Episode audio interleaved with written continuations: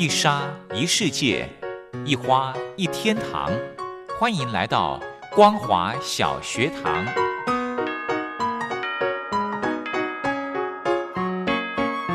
让我们一起学习，一起分享。光华小学堂。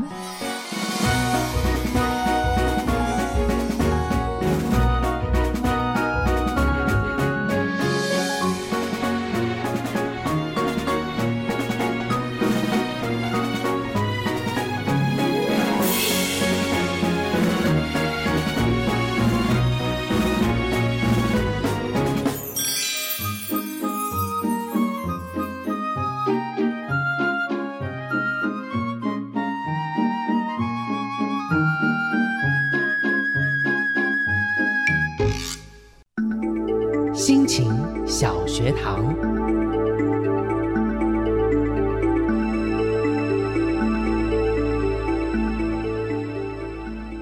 Hello，听众朋友，大家好，欢迎收听光华小学堂礼拜一的心情小学堂，我是黄轩。今天非常荣幸的可以再度的邀请到我们的蔡慧芳老师到节目中，一起来跟听众朋友分享一些感人的小故事。先来欢迎蔡老师好。王勋好，各位听众朋友，大家好，我们又见面喽。我们上个礼拜呢，哦，真的听得很过瘾，有一个呃机长机师的故事。对呀、哦大家不晓得还记不记得？嗯我们在上一上礼拜讲的是一对老爷爷老奶奶的故事。嗯哦，因为我们觉得身身边哈，其对实老人家越来越多了。嗯那很多听众朋友可能会觉得说，也不晓得跟老人家聊什么。嗯，对，那其实老人家聊，当然就是聊他年轻的时候嗯过往的一些旧事嘛，嗯哈、哼那但是在聊的过程当中，其实也帮忙他们一起去。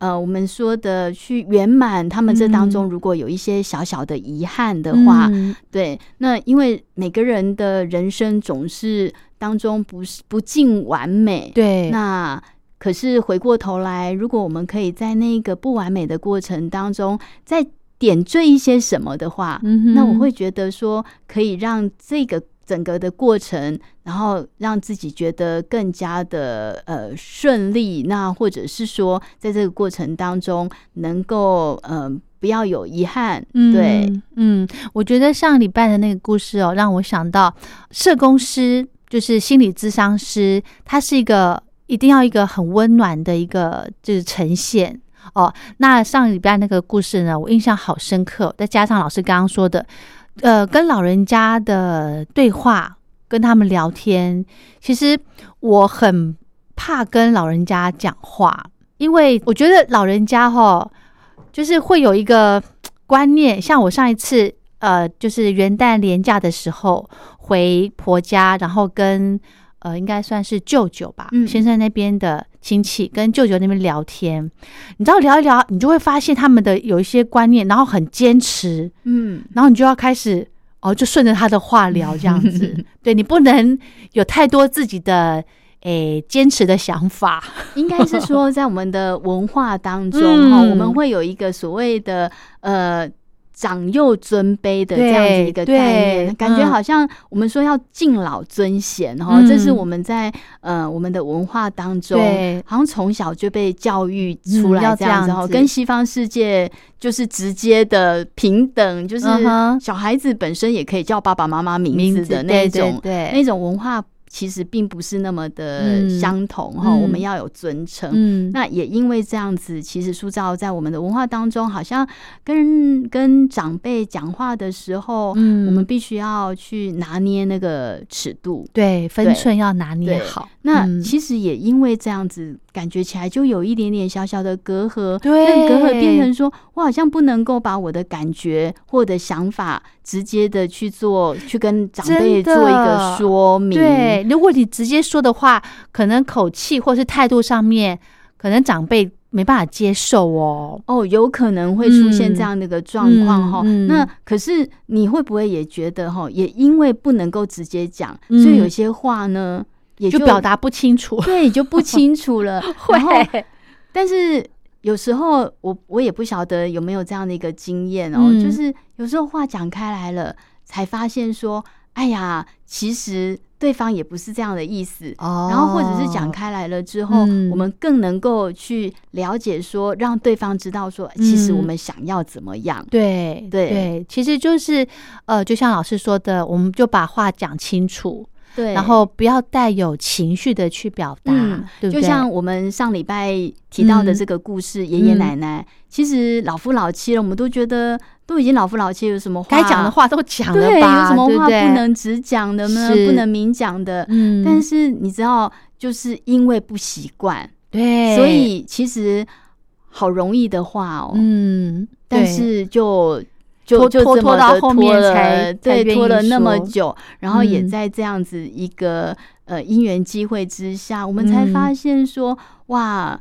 其实，呃，就是爷爷奶奶他们的这个感情，嗯还有他们对于彼此在这个家庭的照顾，嗯其实是让人家很很感动的。对，然后看见他们能够这样互相一个表达，好像嗯也成为了给我们的一种示范。对，没错，对，就是嗯，也许老人家在这个过程当中嗯，可以透过这样的一个方式告诉我们，嗯，人跟人之间的互动可以是真诚的。是，而且要及时。对，我觉得，嗯，就像上礼拜讲的那个故事一样，不要拖到后面才讲。你嗯现在想要说谢谢，你就说谢谢；嗯，你想要表达你的你的感动，你就表达出来，对不对？是。哦嗯，所以其实呃，刚刚是在讲说老人家的这个部分，那嗯黄轩也提到说，好像自己在平常跟长辈的这个互动过程当中，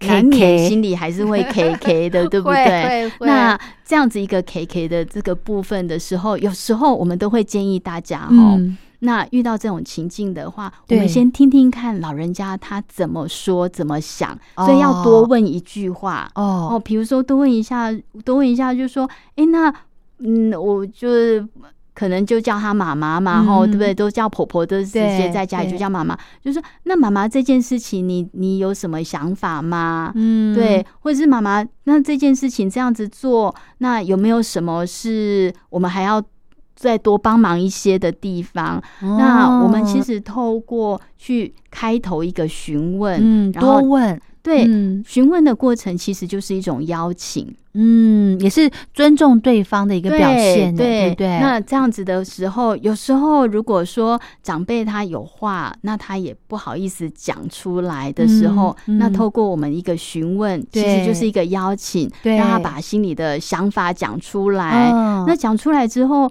也许跟我们的想法不一样，嗯对，那我们也也通常哈，我们也不会直接的，就是说，哎呀，这样子不好，这样不对。嗯我们通常会大概去了解一下，这个就是我们嗯说的沟通技巧喽。对齁就是说，哦，我听到了，你其实想要怎么样怎么样做哈。嗯对，那那现在的这个状况发生了什么样的一个情况？嗯哼，那我我觉得有几种做法，可以给建议了，对，我们嗯就可以几种做法，就是哎、诶那我们可以比如说把事件缓一缓，嗯那也许下一次再来做，或者嗯是呃时间上面可能现在有点赶，那我们是不是嗯改天这样子做？对哦，或者是真的不可行的时候，我们就说那。哦，可是如果这样子做的时候，嗯大概会遇到什么样的困难？嗯时间上面啊，经济上面啊，等等的哈。嗯那我们大概让他理解我们的困难之后，嗯那我们就说，哎、那如果可以的话，我们稍微调整一下，嗯那问问长辈的意思。嗯可是当然，我也知道有些长辈他们会比较执着在自己的 想想法里面，对对。那如果想法里面的时候，其实我听到也不少的人嗯有就是自己应应的方式，嗯哼哎、对，就是我们说的，哎、那长辈想要的方式，再再去询问他，哎、也不直接的去拒绝嘛，哦。对，然后就问他说，哦，那不然我们先做，先先今天先做这边好不好？哦也就是部分完成，先 OK 先答应他一些些对部分完成的方式，让他觉得嗯。被尊重了。嗯很重要嗯。那等到被尊重了之后，我后面都好谈哎、对我们说有关系就没关系嘛，对不对？关系建立好之后，后面就好谈，就没关系了哎对有没有没关系，我不知道，因为婆媳问题其实是一个长久的课题。对对，不过在这个过程当中，我会觉得嗯说，学会一个呃更聪明的相处之道，嗯其实也是让我们自日日子过得更呃顺畅对个方式。自在一点，对不对对对 o k 然后这边呢，我们先休息一下，下个阶段呢，我们再请蔡慧芳老师来跟听众朋友分享他在工作上有碰到一些也是很感人的案例哦，好不好？我们先休息一下，稍后回来。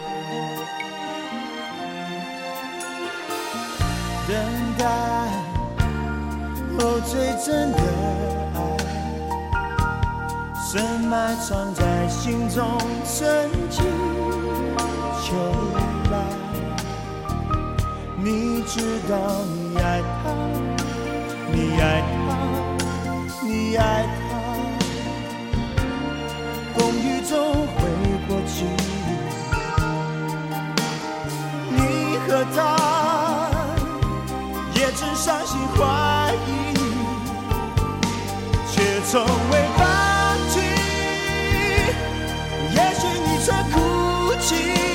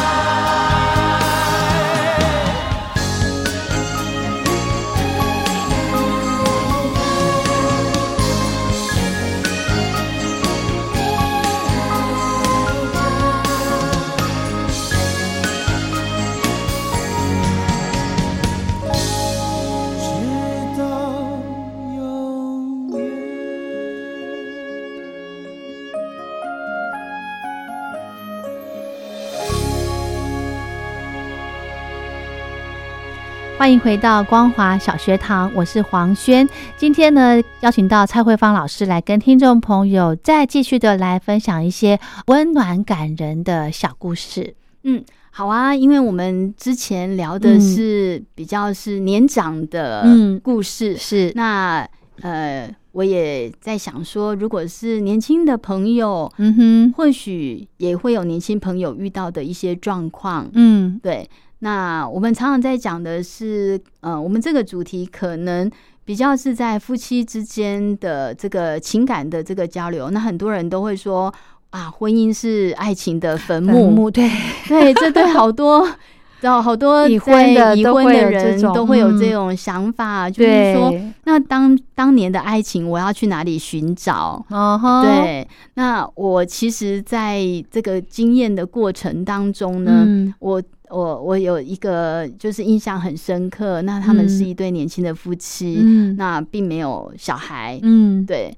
但是年轻的夫妻又没有小孩，所以彼此之间占了自己生活当中的一个很大的部分没。错，那那很意外的是，这个呃先生呢，嗯他生病了嘛，哈、嗯嗯那生病了之后，病况并不理想，哦，对。那这个太太呢，其实当然就是本来就是一个家庭主妇，嗯然后全心全意的照顾这个先生。，是，嗯，对。那你知道，我觉得我们都会有一种身为家属哈，嗯总会有一种心力，就是只要能够为病人好的，我们都想要就是尽力的去做，对，努力的去做。对，那我们说的走遍天涯海角，嗯只要有药就要帮他找这样子。是是，那这个故事其实也是这样一对年轻夫妻，尤其他们嗯又年轻哈、嗯那这个太太当然是无怨无悔的为这个先生就是付出这样子。，嗯，那看着他的病况变化，哇，然后时间有限，哦，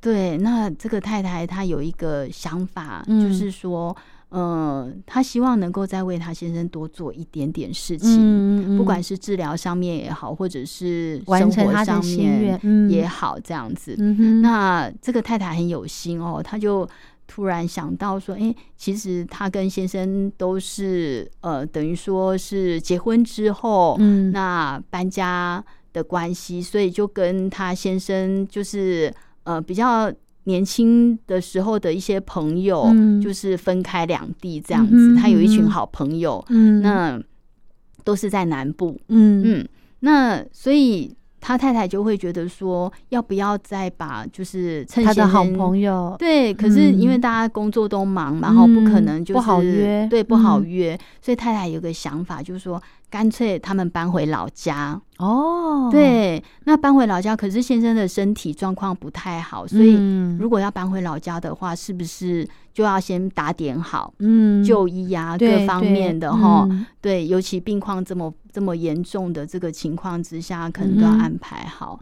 所以太太她就呃，就就有一天，她就跟我们讨论完之后，她就嗯说，她决定要先回呃南部老家那边，嗯，然后先去了解一下有没有合适的可以就是照顾先生的一个嗯单位哈，嗯。说医医院啊，哦哈、是。有没有病房啊嗯等等的。哼。嗯但是很特别的是，这个太太哈，她其实呃，就是结了婚之后是家庭主妇，嗯，所以她其实不习惯出远门。哦，对，因为只要是要出远门，之前都是跟着先生。。对，有人对带着，所以他嗯先生就跟他太太讲说啊，不要啦，算了啦，嗯哼，反正我现在身体也不太好吼。嗯那如果如果没有那个必要的话，我也不想要去麻烦到你，也不想要麻烦到嗯我其他的朋友这样。嗯那偶尔他们能够就是来看我，就来看我吧。嗯但太太总会觉得。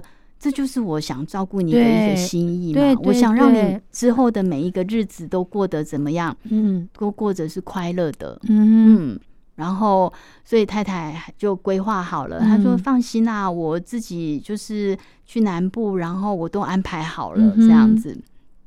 但是我们知道，呃，病人的病况哈，尤其在比较危急的时候，其实就是很难掌握的。嗯对，那太太那一天要出门之前哈，太太其实当然她自己也有很大的一个担心嘛哈。嗯那可是她就跟她先生说。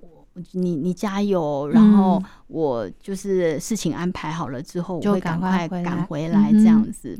但是很不巧的，其实就在他太太出门的那一天，他先嗯生临时就病情就有一个很大的一个变化了。啊，对，所以等到就是他他太太就是傍晚回来的时候，他先生的状况就是整个人就是变得就是很很危急。哇，对，那你可想而知哦，才一天当中，有这么大的一个变化，嗯。那你觉得那个整个的心情，太太的心嗯。情，我想一回来看到先生从早上出门的时候，还能够跟他就是就是跟他寒讲对几句对话关哈，关心他，然后叫嗯他路上要小心。嗯然后结果回来的时候，先生人已经是属于就是比较昏迷的状天况了。哇，那个变化真的是让人家措手不及哈。嗯那我其实是在那样子一个过程当中，我在想说，我们怎么样去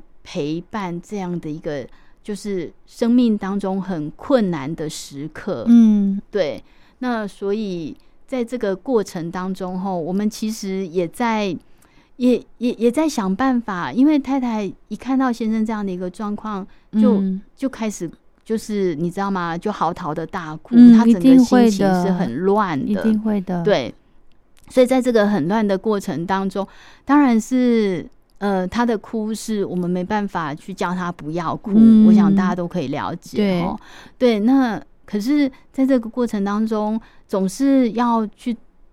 呃，协助他做一点情绪的转换，嗯毕竟我们说的时间继续在走，嗯，对，那病情也在变化当中，对，嗯，所以在那个时候，我就在想说，好吧，那我可不可以让他先安静下来？所谓安静下来，就是情绪先对缓和一下，情绪先缓和一下，这样子。嗯然后我就说，我们要不要到？我说我们外面有个小花园嘛，哈、嗯我说我们要不要去花园走一走，这样子？嗯然后太太当然很舍不得离开病床，嗯，可是她好像也觉得。他需要需要去喘一口，气，没错，对我们其实常常在讲这边，我们其实也要提醒大家哈，嗯身为照顾者，其实自己的喘息是很重要的。没错，没错。我当觉得压力很大的时候，嗯适度的让自己稍微转换一下，嗯其实是有帮助嗯的。嗯好，其实也在这样的一个过程当中，我带他去就是散个步，嗯，然后嗯、呃走到我们的小花园，其实那个时候刚好也没开什么花，嗯 真的没有开什么花。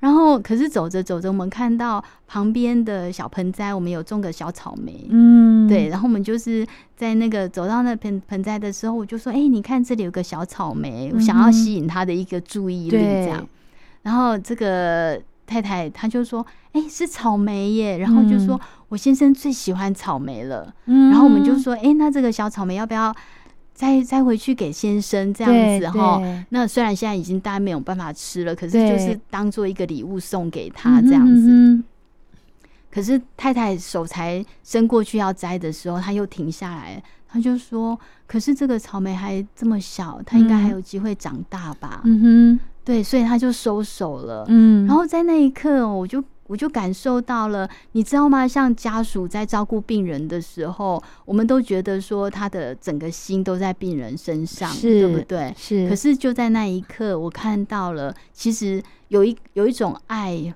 那个爱是对于我们说的，嗯，那种心情是展现在人性的关怀上面。嗯没错，对于当你对于一个小植物、小盆栽，你都会想去想到说，这棵小草莓它还有机会长大，嗯哼那你就知道，在平常他在对待每一个人事物的时候，嗯。其实那个就是他本身与生俱来带来的一种嗯力量，很周全，对，嗯。是一种良善。嗯，对，在人性的光辉里面可以这么说的，对对，所以我们就说好，所以我们就决定要让这个小小草莓好好的长大，对，然后在这个过程当中，就陪着他在我们的小花语、小花里、小花园里面，然后走着走着，嗯。然后走一走的时候，嗯、刚刚有提到一个小礼物，嗯所以他就告诉我说，他因为就是匆忙的想要赶回来照顾他先生，所以他路上吼也没有带什么伴手礼回来给先生，嗯可是他就记得，他其实先他先生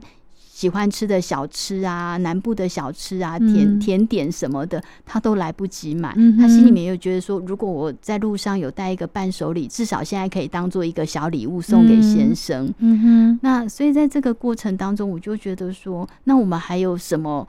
可以临时当做一个应急的，。对，那在想，我刚刚有说过，那个时候刚好花园没有开没有花 对，没有花，那怎么办呢？嗯然后走着走着，突然因为我们花园里面有一些就是造景哈，嗯这当中有那种小小的石小石头碎石头的那个部分，然后他就说，不然我们来捡一颗石头好了。哦，哎、对，好特别哦。然后我们。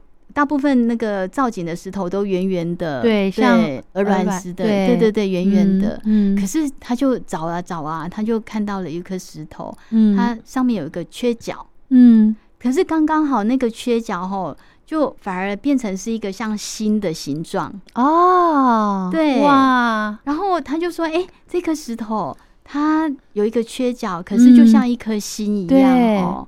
然后我就说，哎、真的耶，真的看起来反而那个小缺角反而就像一颗星这样子。嗯他就说，那我就选这一颗好了。，OK，于是乎，我们就带着那颗心形的石头就回到嗯病房。嗯那回到病房的时候，我想他的心情已经跟刚刚一直在哭是不一样的。嗯对，他就拿着这颗石头，然后他嗯就、他就放到他他先生的手上。嗯，当然，他先生那时候已经昏迷哈，已经没有办法讲话了。哦，对，可是他就握着他先生的手，他就跟他先生说：“我今天本来想要到南部帮你找，就是一个新的呃那个让你就是之后可以对回老家，嗯然后照顾的地方这样子。嗯嗯。所以我今天就是一花了一天的时间嗯。帮你去安排，嗯。但是很就是而且来匆匆去匆匆的，嗯。我甚至就是连路上看到你喜欢吃的